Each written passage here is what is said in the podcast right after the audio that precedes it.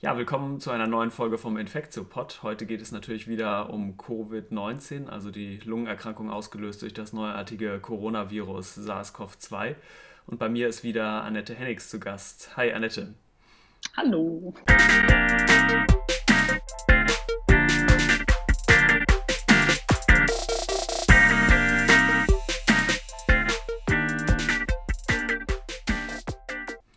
Wir wollen ja heute so ein bisschen über Verschwörungstheorien und äh, fragliche Erkenntnisse sprechen und das mal in einem kritischen Licht beleuchten. Wir wollen grob über drei Sachen reden. Das erste ist Ibuprofen.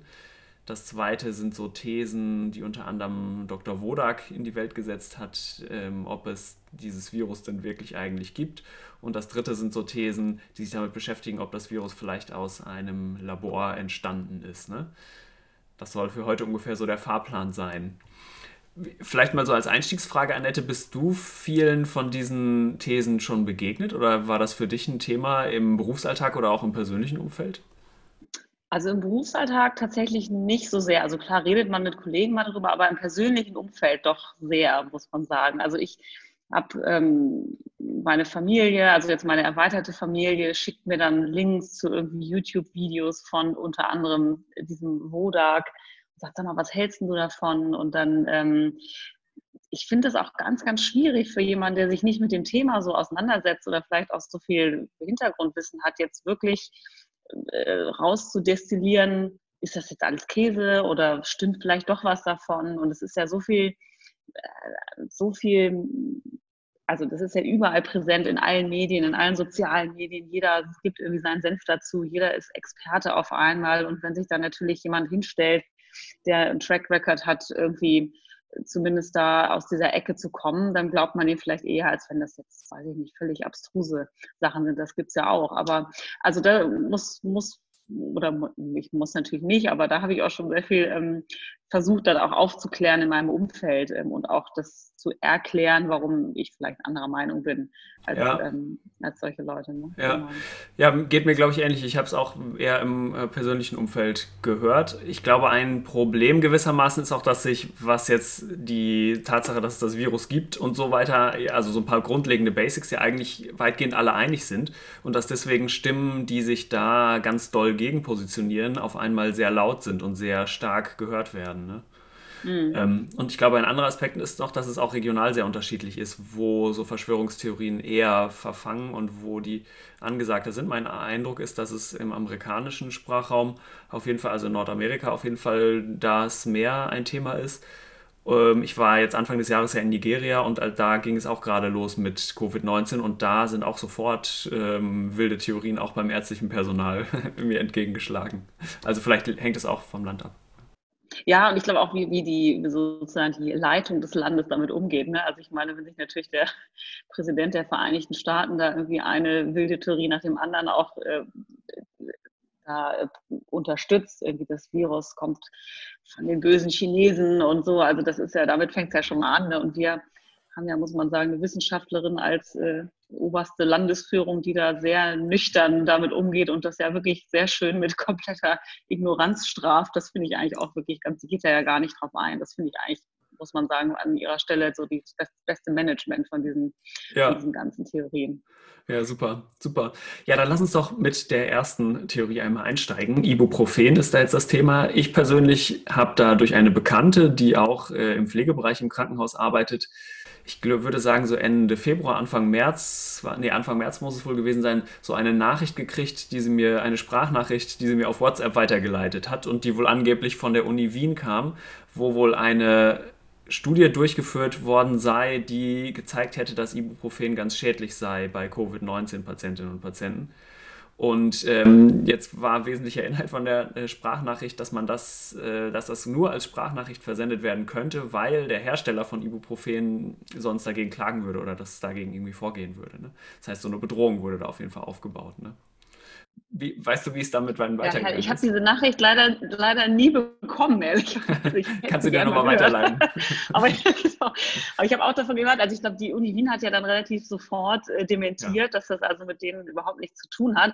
Aber irgendwie hat sich das dann doch sehr schnell verselbstständigt. Also das ähm, ging ja dann dass die Franzosen oder die französische Regierung getwittert hat, man soll kein Ibuprofen mehr nehmen. Die WHO hat dann irgendwie gesagt, nicht nehmen und dann einen Tag später, oh, wir prüfen es nochmal und einen Tag später, ach so, nee, kann man doch nehmen. Also das hat sich so ganz schnell verselbstständigt und es gab ja dann diese eine Arbeit im Lancet, die ähm, sich nochmal tatsächlich oft über diese Rezeptor äh, dahin gekommen ist. Also es ging ja um diesen ACE2 wieder, wo das Virus ja eintritt in die Zellen. Und dann ähm, ging es also darum, sind vielleicht ACE-Hämmer, also das sind ja so Blutdrucksenker, die sehr weit verbreitet sind, verschlechtern sie sozusagen das Outcome so einer Erkrankung, wenn ein Patient diese Medikamente nimmt.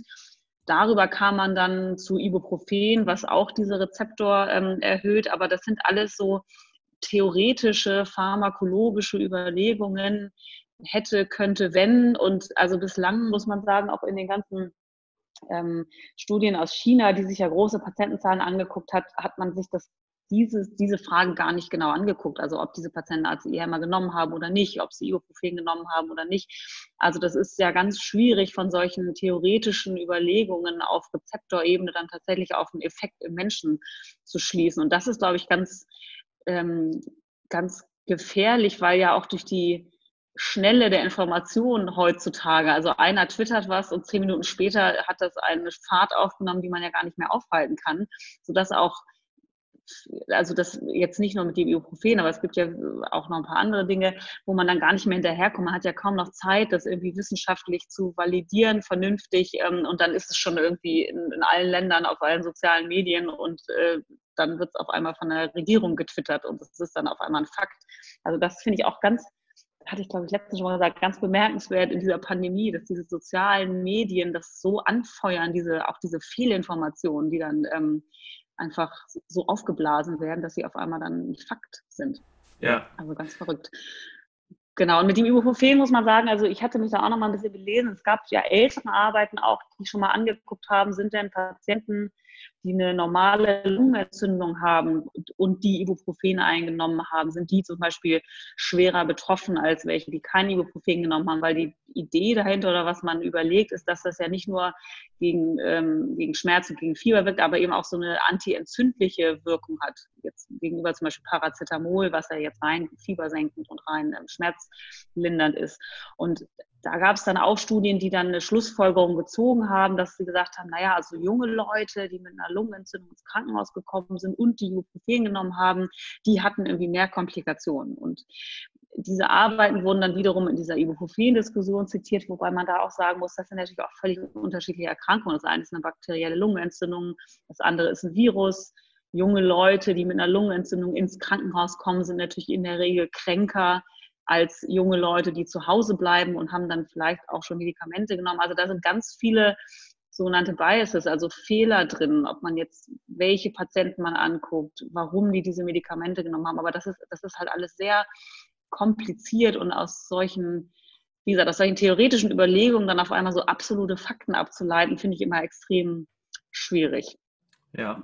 Und ja, ja, Genau, also ich glaube, die wesentliche These war in dem Lancet Paper, ich habe es auch gerade nochmal nachgelesen, dass äh, Ibuprofen die ACE-Dichte erhöht ne, und darüber dann mehr genau. Viren in die Zellen eintreten können. Und ähm, genau, wie du gerade schon gesagt hast, die Autoren haben sich danach, glaube ich, aber auch sehr davon distanziert, dass sie jetzt so einen kausalen Zusammenhang da herstellen wollten und genau. ähm, ja, wirklich zeigen können, hat es noch niemand, dass es einen äh, messbaren schlechten Effekt hat. Und bei so vielen Leuten, wie mittlerweile schon erkrankt sind, hätte man ja eigentlich auch erwartet, dass man da schon einen messbaren Effekt gesehen hätte, wenn es jetzt ein großer gewesen wäre. Ne? Absolut.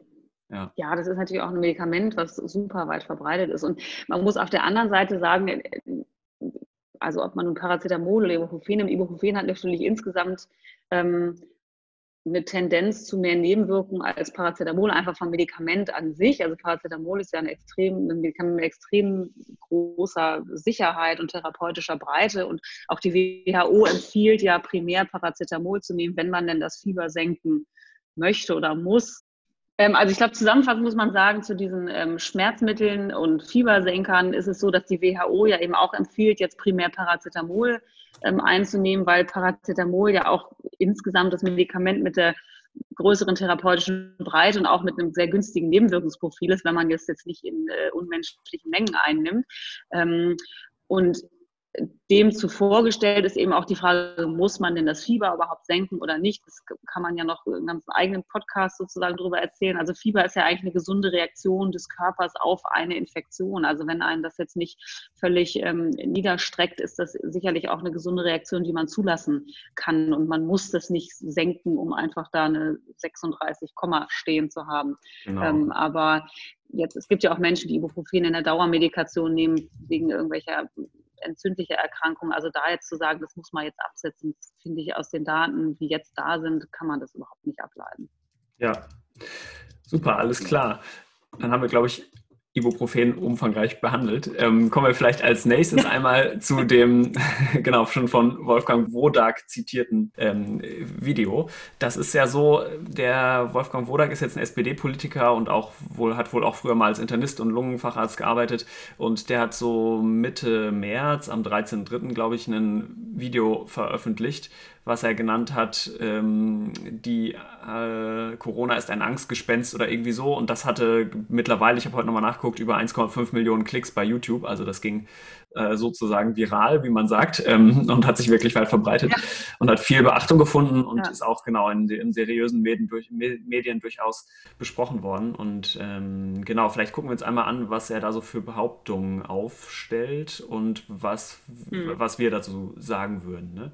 Die erste Behauptung, die er darin macht, ist, dass das neuartige Coronavirus eigentlich nicht schlimmer sei als eine frühere Grippewelle und dass man quasi nur, weil man äh, jetzt so genau hinguckt, diese ganzen äh, Toten an SARS-CoV-2 sehen würde.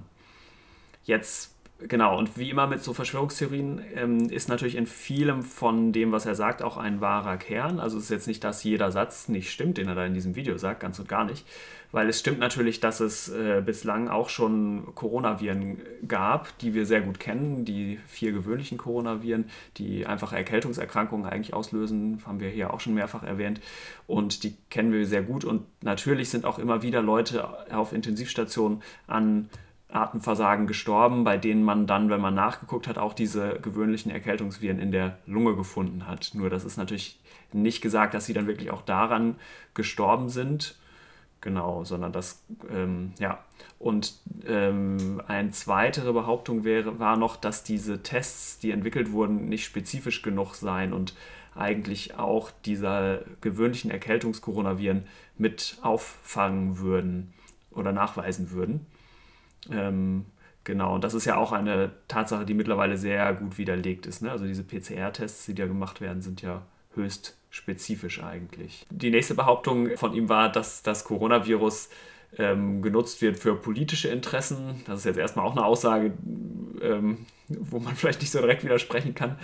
Ähm, eine andere Behauptung war noch, dass das äh, neuartige Coronavirus eben eventuell auch nicht aus einem aus, der, aus einem Tier gekommen ist und auf den Menschen übergesprungen ist, sondern vielleicht auch aus einem Virologielabor. Er hat da so Andeutungen gemacht von so Sicherheitslaboren, die es in Wuhan gibt. Was war so deine Reaktion, als du das gehört hast? Ja, ich, also ich, ich, fand, es, ich fand es wirklich ähm, das sind ja immer so ganz eigene Konstrukte an Theorien, die dann auch auf Nachfragen durch weitere Konstrukte dann wieder bestätigt werden. Das ist ja wie, als würde man mit so einem Impfgegner diskutieren. Man hat ja auf jede Frage gibt es dann irgendeine Antwort, zu der es dann irgendeine Quelle gibt. Und wie du sagst, natürlich sind da auch, ist das nicht alles totaler ähm, Quatsch, der da erzählt wird, aber diese, diese Herleitungen und auch die Schlussfolgerungen sind halt immer so das Problem. Also gerade diese, er vergleicht das ja immer mit der, mit der Schweine, äh, mit der, äh, doch mit der Schweinegrippe. Ähm, so. Nee, mit der, also ja, ah, mit, der, Schweinegrippe. Er sagt 2008, ja damals ja. bei der, genau, bei der Schweinegrippe gab es dann auch den Notstand und dann die Impfung und alle wurden geimpft und das war dann am Ende war das so ein Sturm im Wasserglas. Ähm, und so ist es jetzt dann eben auch. Und ähm, man soll sich jetzt irgendwie, äh, man soll da jetzt nicht so einen Wind drum machen und, und nicht nur politische Interessen werden da ja unterstellt, sondern insbesondere eben auch Interessen der Pharmaindustrie, dass da also da jetzt ein Riesengeld irgendwie mitgemacht werden soll. Und das finde ich also, diesen Vergleich mit der, mit der Schweinegrippe, den hört man ja nicht nur aus seiner Ecke, sondern aus vielen anderen. Und da muss man natürlich wieder ganz klar sagen, das ist natürlich was ganz anderes. Also gerade bei der Grippe, alle, jeder hat ja damit gerechnet, dass die nächste Pandemie eigentlich eine Grippe sein wird. Und ähm, ich glaube, das hatte unsere ähm, Chefin irgendwann mal gesagt, Frau Addo, dass natürlich diese ganzen Pandemiepläne darauf ausgelegt sind, dass es in ein paar Monaten einen Impfstoff gibt, sodass man irgendwie ein paar Monate überbrückt und gerade auch bei der Influenza natürlich eine Immunität hat, eine Teilimmunität von vielen Geimpften und auch von Älteren, die schon mal Grippen durchgemacht haben. Und das ist natürlich jetzt was, was hier durchrauscht, was irgendwie noch keiner so richtig gesehen hat und deswegen auch eben diesen hohen Impact hat und viele Leute einfach sehr, sehr krank äh, macht. Also dieser Vergleich, finde ich, hinkt schon mal in vielen Ecken, also dieser Vergleich mit einer Grippe, weil wir natürlich auf den Impfstoff viel, viel länger warten müssen. Ähm, wir haben irgendwie auch viele Kinder, äh, die jetzt nicht krank werden, aber die das Virus eben verbreiten. Und wir haben auch viele, ähm, viele Ältere, die einfach wirklich krank werden und sterben, wo man bei der Grippe vielleicht sagt, da sind Menschen, die haben das irgendwie schon durchgemacht und haben vielleicht eine Teilimmunität. Natürlich sind die Alten bei der Grippe auch gefährdet, aber es ist eine ganz andere Epidemiologie und viel mehr Leute werden einfach krank. Ich fand es, ich habe mich auch so ein bisschen gefragt, als ich das gehört habe, hat er nicht den Unterschied äh, zu den neuartigen Coronaviren verstanden? Und ähm, ich meine, wir hatten ja auch SARS und auch, also SARS-1 und auch MERS davor, wo es auch hochspezifische Tests war, gab, die klinisch auch vollkommen andere Erkrankungen ausgelöst haben. Mit, bei MERS mit einer Mortalität, also einer Todesrate von über einem Drittel. Also das sieht ja einfach klinisch komplett anders aus, das Bild, was wir da sehen auch. Ne? Da kann man nicht einfach sagen, es sind jetzt alles, die, sind alles Coronaviren. Nee, nee, genau. Und, absolut, ja. Und auch diese Pharma-Interessen, finde ich, das ist immer die böse Big Pharma, die da irgendwie dahinter steht. Das ist, da ist ja auch sicherlich nicht alles irgendwie äh, falsch dran, aber natürlich jeder guckt auf die Big Pharma, die sollen jetzt mal schnell irgendwie in alle Heilmittel irgendwie, aber wenn sie dann Geld dran verdienen, ist halt auch wieder nicht gut. Ne? Also das ist auch so ein bisschen ein zweischneidiges Schwert. Also da sind ja, werden ja viele Millionen und Milliarden versenkt in Medikamenten, die irgendwie nicht funktionieren. Ähm, und das kostet einfach natürlich wahnsinnig viel Geld, so ein Medikament äh, zu machen. Und wenn das jetzt funktioniert, zum Beispiel jetzt Remdesivir, ist es natürlich super. Wenn es nicht funktioniert, sind da, ist das auch wieder ein Millionen und Milliarden Grab. Ne? Also das sind natürlich auch große Risiken, die diese Firmen auf sich nehmen mit diesen Medikamenten. Also das finde ich auch, kann man jetzt nicht so einfach und pauschal sagen, die böse Big Pharma, die da irgendwie das Virus hochpusht. Also und man muss ja auch sagen, unsere neue Welt hat mit so einer Pandemie ja auch, also mit, mit sowas, was jetzt ist, ich meine, solche Einschränkungen gab es noch nie. Und dann vielleicht sagt irgendwie in ein, zwei Jahren, sagen dann alle, was hatten ihr damals gemacht, aber im Moment jetzt ist es ja einfach das, was man sieht, was funktioniert ähm, und äh, was man eben machen muss, um das Gesundheitssystem am Laufen zu halten. Ja. Das ist ja eben das ist ja das Wichtigste. Genau, weil das ist natürlich auch noch eine Seite daran, sobald man irgendwie an die äh, Nachbarländer denkt und in die guckt, was passiert in Italien, was passiert, wir haben es gestern von Antonio gehört, ne, was passiert in Spanien und so weiter, dann ist es natürlich absolut gesponnen, da zu behaupten, dass das keine schlimme Erkrankung sei, weil, wie es aus Italien schon heißt, da wird jetzt eine ältere Generation gerade dezimiert, ne, weil da so viele Leute dran sterben. Ja. Ich habe auch mich ein bisschen gefragt, ob man dieses Video Verschwörungstheorie nennen sollte oder nicht. Ähm, ich habe mal versucht, das, mich ein bisschen wissenschaftlich da anzunähern, äh, was die Kriterien für so eine Verschwörungstheorie sind. Und es gibt so einen äh, deutschen Sozialpsychologen, Sebastian Bartoschek heißt das, heißt der, der da so entsprechende Kriterien mal formuliert hat in seiner Doktorarbeit. Ähm, und das ist dann zum Beispiel sowas, dass es einen, einen starken Antagonismus hat, also dass man was ganz anderes sagen muss, auf jeden Fall, ähm, als der Mainstream Meinung, dass es ähm, eine Aktualität haben muss und eine Relevanz und so weiter. Genau, und ich glaube, da passt der Wolfgang Wodak auf jeden Fall sehr gut rein in diese äh, Rubrik. Und ähm, ein anderer Hinweis kriegt man natürlich auch immer schon, wenn man sich guckt, wenn man sich anguckt, wo, mit wem er sich sonst so umgibt oder wo er auch seine Interviews veröffentlicht. Und das sind eben zum Teil auch Hardcore-verschwörungstheoretische Seiten. Es gibt so eine Website, zum Beispiel Rubicon heißt die, das ist so ein Online-Medium, ist eher ein bisschen neuer, äh, so ein äh, Magazin, wo durchaus Verschwörungstheorien immer wieder aufgetaucht sind. Oder so würde ich mal sagen, der bekannteste äh, deutsche oder populärste deutsche Verschwörungstheoretiker Ken Jebsen bei KenFM. Da hat er eben auch seine Interviews hochgeladen und ähm, ich glaube, das sagt einem auch schon immer sehr viel darüber aus, was den Inhalt angeht. Ne?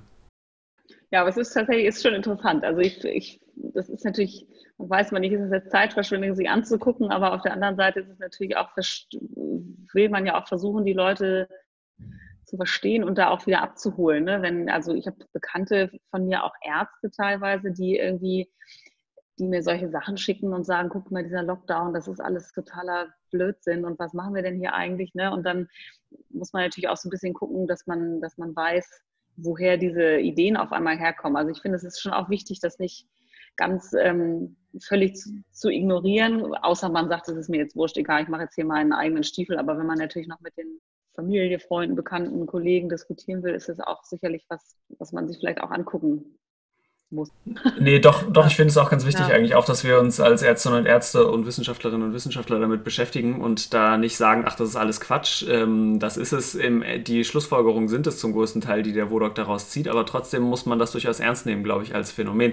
Ich finde es jetzt noch nicht so richtig bedrohlich, in dem Sinne, dass ich jetzt wirklich Angst davor habe, dass er seine Meinungen jetzt Einfluss in der Gesellschaft haben und dann deswegen Leute zu Schaden kommen oder Leute sterben, aber trotzdem ist es glaube ich, wichtig, sich damit auseinanderzusetzen, wie du es schon sagst, und das auch in der Öffentlichkeit kundzutun. Ne? Da kommt dann natürlich immer oft schnell so, ähm, gerade auch aus rechter Ecke, so eine Befürchtung, oder wird geäußert, dass man Zensur schreien würde, aber das ist natürlich gar nicht so. Ne? Ich meine, der Wodak darf rausposaunen, was er will, jede Zeit. Seine, ja, seine Videos klar. haben ja. über Millionen Klicks, also von Zensur ja. kann da wirklich keine Rede sein. Aber das ändert nichts daran, dass es großer Quatsch ist, was er äh, daraus schließt. Ne? Genau. Das muss man, glaube ich, Schlussfolgern nochmal ganz klar und deutlich sagen. Ja, genau.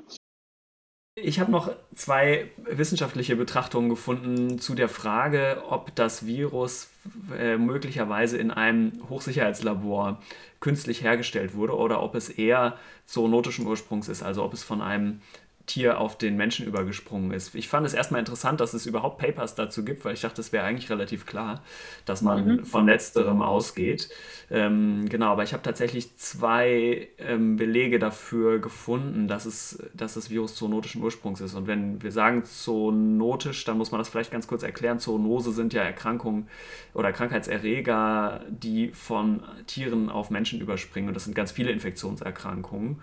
Ähm, und bei dem neuartigen SARS-Coronavirus 2 geht man eben davon aus, dass es aus Fledermäusen eventuell über einen anderen Zwischenwirt noch auf Menschen übertragen wurde. Ne? Dazu passt es auch, dass wir schon eine ganz Vielzahl von Coronaviren in Fledermäusen, aber auch in anderen Tieren eigentlich kennen. Ne? Genau, das erste ist ähm, diese Furin Cleavage Site ähm, die als Beleg dafür dient, dass das SARS-CoV-2 zoonotischen Ursprungs ist. Das muss man jetzt ein bisschen erklären. Das Protein, mit dem das Virus in die menschliche Zelle eintritt, ist ja das S-Protein oder das Spike-Protein, was eben dem Coronavirus dieses klassische Aussehen von so einer, also von so Stacheln, die nach außen zeigen, haben wir jetzt ja alle schon gesehen, gibt. Ne? Und das hat zwei Domänen, S1 und S2. S1 die Receptor Binding Domain, also der Bereich im S-Protein, mit dem das Virus an die Zelle, an diesen ACE2-Rezeptor, eben den wir vorhin schon genannt haben, anbindet. Und S2 ist die Domäne, die dafür zuständig ist, dass eine Fusion mit der Zellmembran und dann ein Cell-Entry, also ein Eintritt in die Zelle, vermittelt wird. Und das S-Protein kann jetzt nicht direkt seine Wirkung entfalten, sondern es muss gespalten werden. Also zwischen S1 und S2 ist so eine kleine Stelle, an der es quasi einmal durchgeschnitten werden muss. Und erst dann können diese beiden Domänen jeweils ihre Wirkung entfalten. Und dieses Spalten oder eben Cleaven auf Englisch gesagt, das können jetzt ganz verschiedene Proteasen machen, also Enzyme, die Proteine spalten. Ne? Das ist eigentlich was, was bei allen Coronaviren so ist. Das ist bei MERS so, ähm, da, das hat zwar einen anderen Rezeptor als jetzt die SARS-Coronaviren, und aber auch bei SARS-1 und jetzt eben auch bei SARS-CoV-2. Ne? Ähm, und der, der jetzt gibt es zwischen MERS und SARS ein bisschen den Unterschied, dass MERS schon gespalten sozusagen ausgeschleust wird und SARS-CoV-1 ungespalten ausgeschleust wird und dann eben von Proteasen im Atmungstrakt eigentlich ähm, gespalten werden muss. Ne? Und diese Proteasen, zum Beispiel Trypsin oder eben dieses Furin, auch, auch eine Protease, die kommen überall in den Atemwegen vor. Das heißt, das ist eigentlich eine, eine prima Umgebung für das neuartige SARS-CoV-2-Virus, um sein Spike-Protein spalten zu lassen und dann direkt ähm, eintreten zu können. Und jetzt ist aber so, dass der nächste Verwandte von dem neuartigen SARS-CoV-2, das ist ja ein äh, Fledermaus-Coronavirus mit dem Namen äh, RATG13. Das ist das Coronavirus, was die aller, allergrößte, nämlich 98-prozentige Übereinstimmung des genetischen Codes mit dem SARS-CoV-2 hat. Dass das eben die Furin-Cleavage-Site, also genau diese Proteasenbindungsstelle, die es ermöglicht, dass es die S1 von der S2-Untereinheit abzuspalten, nicht hat. Das heißt, das kann nicht von äh, Furin oder anderen Proteasen im menschlichen, menschlichen Organismus geschnitten werden und kann deswegen auch nicht beim Menschen eintreten. Und diese Theorie in dem Paper sagt jetzt eben, dass es gewissermaßen ein Gain of Function ist, also dass es ein äh, oder die Schlüsselveränderung in dem neuartigen Virus war, der ihm dann letztlich den Übersprung von der Fledermaus in den Menschen ermöglicht hat. Die zweite Theorie dreht sich um die Aminosäuresequenz des Virus. Und zwar gibt es Mutationen in dem S1-Bereich, also in dem Bereich, der vor der äh, eben beschriebenen Furin Cleavage Site ist von dem neuen SARS-Coronavirus. Ähm, und in diesem S1-Bereich gibt es ja die Rezeptor Binding Domain, also mit der mit dieser relativ kleinen Stelle bindet das Spike-Protein an den ACE2-Rezeptor. Und das ist die allervariabelste Stelle im Virusgenom. Das heißt, das verändert sich laufend eigentlich. Und sechs von diesen Aminosäurensequenzen sind jetzt ganz entscheidend für die Bindung an den ACE2-Rezeptor. Und wenn man die jetzt verändert im Labor bei dem neuartigen Coronavirus, äh, bindet das äh, Virus schlechter an Zellen und kann schlechter eindringen. Ne? Und im Vergleich zu diesem eben schon zitierten Fledermausvirus, äh, RATG13, ähm, sind diese Aminosäuresequenzen sehr unterschiedlich. Also fünf von den sechs Aminosäuren sind sehr unterschiedlich. Und im, das heißt, der sieht da sehr anders aus als der Fledermausvirus. Und man kann im Labor sehr gut zeigen, dass das neuartige Coronavirus sehr gut an Zellen bindet. So, das ist sozusagen die eine Erkenntnis. Genau, und jetzt kann man auf der anderen Seite im Computer die Bindungsaffinität berechnen. Das heißt, die, wie gut das Spike-Protein von so einem neuartigen Virus wirklich an den Rezeptor bindet. Und das passt im Prinzip nicht gut mit dem, nicht gut überein mit dem, was man tatsächlich in der Natur gefunden hat. Oder anders gesagt, wenn man in einem Labor rein durch eine Computersimulation sich überlegt hätte, welche Aminosäuresequenz gebe ich so einem neuartigen Virus, was ich dann in die Welt lassen will, dann hätte man wahrscheinlich eine ganz andere Sequenz genommen als die, die wir jetzt wirklich gefunden haben. Ne? Mhm. Man könnte auch sagen, ähm, dass die Natur quasi viel besser darin ist, als wir äh, sowas auszusortieren und dass es quasi be beweisen ist damit, dass diese Receptor Binding Domain Sequenz eigentlich das Ergebnis von natürlicher Selektion ist ne, und nicht äh, konstruiert eben. Ja, das ist verrückt, aber sowas liegt natürlich dann auch, kommt wahrscheinlich dann auch immer wieder hoch, solche Theorien, ne? dass das alles man-made ist. Dann fragt man sich natürlich, warum dann man das auf seine eigene Stadt loslässt, wenn man es dann in Wuhan designt, aber na gut, das ja. ist dann vielleicht auch zu, zu logisch. Ja, ja. irgendwann wird es dann auch sehr abgedreht, ne? Dann, ja, geht es dann, glaube ich, auch in so Verschwörungstheorien darum, dass es irgendwie darum geht, die Überbevölkerung zurückzudrängen und so weiter. Hast du noch ein Best-of von anderen Verschwörungstheorien, die dir zu Ohren gekommen sind, oder? Puh. Ja, also ich finde den Wodak schon nicht schlecht, weil der das auch wirklich so äh, professionell rüberbringt. Und ich habe auch dieses, dieses Ken FM, da hatte ich mir auch mal so ein paar Sachen angeguckt. Also das ist auch ähm, sehr interessant, muss man sagen. Es gibt dann, ähm, ja, es gibt ja ganz viele Leute, die jetzt so hochpoppen. Ne? Also ich glaube, das überschneidet sich auch tatsächlich mit so Impfgegnern, so diese Community, habe ja. ich so den Eindruck. Also es gibt ja auch so ein, so ein Fitness- äh, Trainer, der eigentlich normalerweise so äh, wie gesunde Ernährung und so propagiert, den Namen jetzt vergessen, der kommt aber jetzt auch mit irgendwie, das ist alles übertrieben und hört mit dem Lockdown auf und das ist alles gar nicht so schlimm. Und ja. ich glaube, was man echt nochmal ganz klar sagen muss, natürlich, wenn man sich die nackten Zahlen anguckt, ist dieses Virus ja auch in Anführungsstrichen gar nicht so schlimm. Das hat keine hohe Mortalität. Die Leute kommen da eigentlich ganz gut bei raus, außer Risikogruppen. Und ich glaube aber, was diesen, diesen Schritt dazu zu verstehen, warum es denn so schlimm wird. Nämlich, wenn die Krankenhäuser zusammenbrechen, dann ist eben auch der 30-Jährige, der zwei Liter Sauerstoff bräuchte, der dann halt zu Hause liegt und dann irgendwie eine Woche zu wenig Sauerstoff hat und Probleme kriegt, der stirbt dann halt auch.